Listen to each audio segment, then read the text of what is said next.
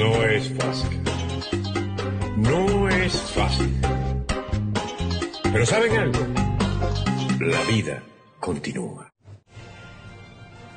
Un día muy importante por lo que ocurrió los sucesos de ayer. Vamos a darle un concepto para que a ustedes les quede claro lo de ayer. El famoso R2P, ¿cómo se denomina? Veamos este trabajo de María Gabriela Rondón. Adelante, María Gabriela. Uno de los propósitos fundamentales de las Naciones Unidas, como se afirma en su carta, es realizar la cooperación internacional en la solución de problemas internacionales de carácter económico, social, cultural o humanitario. La primera vez que la ONU participó en una reconstrucción tras un conflicto fue en Europa, tras la devastación de la Segunda Guerra Mundial. Ahora la comunidad internacional confía a la organización la coordinación de las operaciones de socorro frente a los desastres naturales o provocados por el ser humano en las zonas donde la capacidad de las autoridades locales no es suficiente para hacer frente a la situación. El caso de Venezuela es comprobado por distintos entes e incluso en el último informe sobre las torturas de la dictadura emitido por la ONU. Es por ello que el presidente interino de Venezuela, Juan Guaidó, ha solicitado durante su participación en la 75 Asamblea de Naciones Unidas la activación de la responsabilidad para proteger.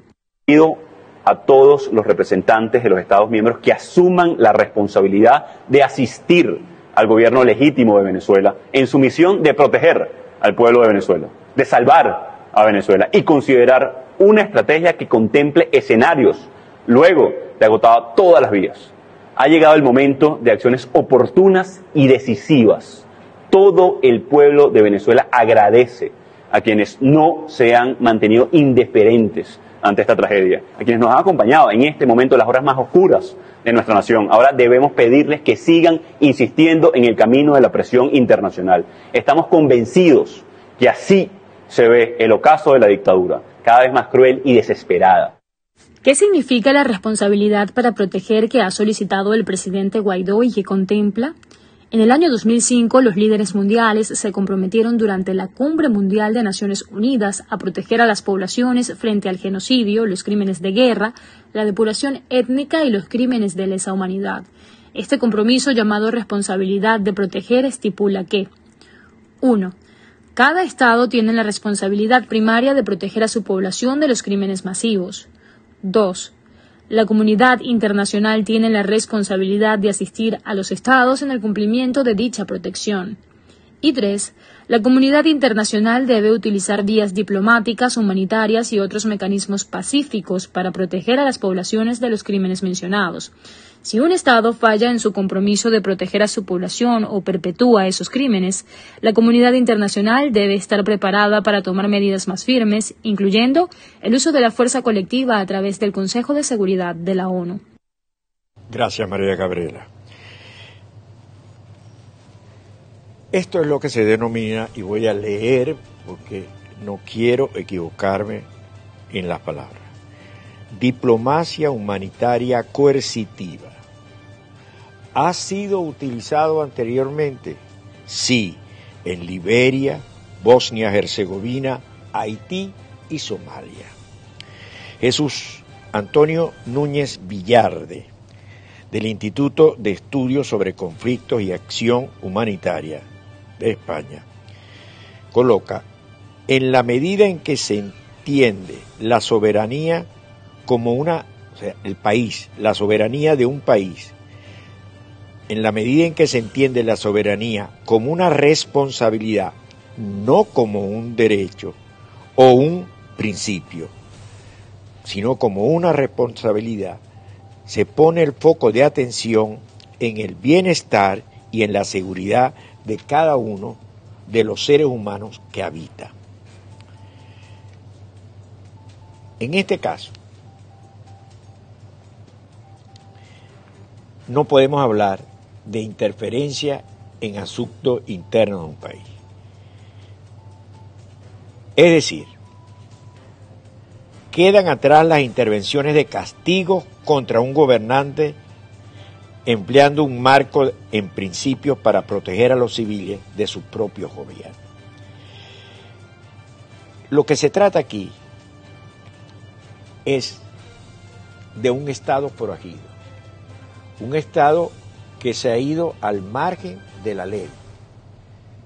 Y pongamos como ejemplo todo lo que ha modificado para eh, las elecciones que de acuerdo a la Constitución corresponde. Ha modificado todo. El Consejo Nacional Electoral fue nombrado por un tribunal, con la ausencia de la Asamblea Legislativa. Modificó todo. Se apoderaron de partidos políticos. ¿Cómo interpretar todos estos actos que transgreden el espíritu y el propósito de la Constitución de la República? Entonces, la población, la mayoría de la población queda a merced de quien ocupe Miraflores. Es decir, de democracia pasamos a ser un régimen totalitario casi monárquico. El sentido de democracia, la protección del ciudadano, sus derechos, sus deberes, quedan a un lado. Quedan a un lado por la decisión de quien ocupa desde Miraflores la llamada presidencia de la República. ¿Qué ocurre entonces con el ciudadano venezolano? Ciudadano venezolano tiene la Asamblea Legislativa que fue electa de acuerdo a la Constitución quien protege al ciudadano. Y protege al ciudadano nombrando a su vez, ante el vacío que produce la presidencia, a un presidente interino. Es el presidente interino, a su vez, el presidente de la Asamblea. Durante el periodo, que ya este es el segundo año, ha sido la institución que ha actuado para frenar los desafueros de quienes están enquistados en Miraflores, transgrediendo la constitución, transgrediendo las leyes, poniéndose al margen de la ley. ¿Cómo proteger al ciudadano? Se han, al principio, se trató de conseguir por intermedio del diálogo y se llevaron a dos instancias para facilitar un diálogo. Diálogo que Miraflores terminó burlándose, ganando tiempo y esperando que las aguas bajaran. Las aguas no bajaron y la represión por parte de la dictadura aumentó. La represión porque el pueblo salió a reclamar no tiene gasolina, faltan alimentos, no tiene seguridad, no tiene servicios médicos, está a la intemperie, está al margen. Y la dictadura simplemente lo que hace es usar, disfrutar y usufructuar el tesoro nacional. ciudadano queda sin protección, queda solo. La Asamblea Nacional, con su presidente, comienzan a dar una serie de pasos solicitando que el escenario internacional sirva de referencia y de presión sobre quienes usurpan Miraflores. Y de allí las Naciones Unidas, previo la Organización de Estados Americanos. La Organización de Estados Americanos ha tenido el respaldo total, salvo dos países que han sido notorios su ausencia. México y Argentina con el nuevo presidente. Fuera de esto, todos los países de Latinoamérica, a través de la Secretaría General de la OEA, han expresado su respaldo a Maduro. En el campo mundial el escenario es la Organización de Naciones Unidas. En la Organización de Naciones Unidas, que tiene a su vez organismos que cuidan diferentes aspectos de los ciudadanos, hay la Comisión de Derechos Humanos. La Comisión de Derechos Humanos ha sancionado a Venezuela de Maduro una y dos y tres veces. Lo último fue que el Consejo de Estado pidió un informe definitivo sobre la situación de Venezuela ante las denuncias de muertos, desaparecidos, torturados, tribunales manejados políticamente, y ese informe fue contundente. Con ese informe contundente es que pasamos a la diplomacia humanitaria coercitiva, que es lo que solicita Guaidó en su intervención ante los países que forman parte de las Naciones Unidas. Repito, esto ha sido empleado anteriormente en Liberia, en Bosnia, Herzegovina, Haití y Somalia. Este es el próximo paso. Es esta diplomacia preventiva para proteger al pueblo venezolano de los desafueros de quienes usurpan la presidencia de la República. ¿Cuáles son los próximos pasos? Después, el primer paso, repito y quiero insistir para que se entienda, fue el informe de las Naciones Unidas de los Derechos Humanos. Segundo paso fue la intervención de Guaidó en su discurso. Aquí pudiera presentarse como tercero una reunión en el Consejo de Seguridad de las Naciones Unidas. Allí hay miembros permanentes, que son generalmente los poderes victoriosos de la Segunda Guerra Mundial, y miembros accidentales que representan zonas, regiones del mundo. El voto de los miembros permanentes es clave, tienen derecho a voto y tienen derecho a veto. Lo más probable es que esta resolución, tanto China como Rusia, la vete. Entonces, ¿qué pasaría? ¿Cuáles serían las acciones que quedan por realizarse? Una que está intentando al margen del Consejo Europeo, España cuando llegó en el día de ayer a Venezuela buscando desesperadamente un diálogo, suspender las elecciones y tratar de buscar un consenso y de esta forma darle aire a Maduro y continuar Maduro. Pudiera haber también una acción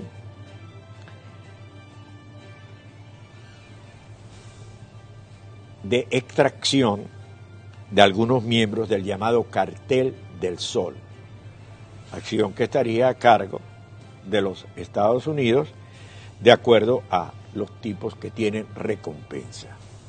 Podría venir esta acción. Toda esta crisis, ¿a dónde va a llevar? necesariamente a un gobierno de transición. ¿Quiénes forman, formarían ese gobierno de transición? Hay diferentes fórmulas que se han venido corriendo, pero lo lógico es que ese gobierno de transición, que es temporal, convoque a una elección, elección presidencial, elección legislativa, o sea, a una macroelección, luego de elegir un Consejo Nacional Electoral donde todas las fuerzas políticas puedan formar parte.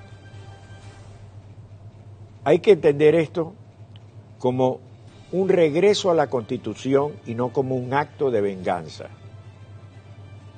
Las leyes siguen vigentes y las responsabilidades no, no van a prescribir. De manera que una serie de funcionarios que hoy en día, que han robado, que han cometido asesinados, etcétera, etcétera, se les aplicará la norma jurídica. Pero no hay que entender esto porque si no, nunca vamos a lograr normalizarnos como, país. Habrá un grupo de países amigos que ayuden que todo esto sea transparente, claro y democrático. Eso es, ese camino es el mejor para el país, que tiene que venir necesariamente acompañado de un rescate económico porque estamos en la cara plana. De otra manera, enquistarse quienes están en Miraflores es prolongar esta angustia que ya no da más. Esperamos, como siempre, los buenos oficios de quienes puedan ayudar a que Venezuela recupere el de la senda democrática, la ruta de la Constitución de una forma pacífica y tranquila. Ya con lo de ayer y la intervención de Guaidó, estamos en el segundo paso. No es fácil. No es fácil. Pero ¿saben algo? La vida continúa.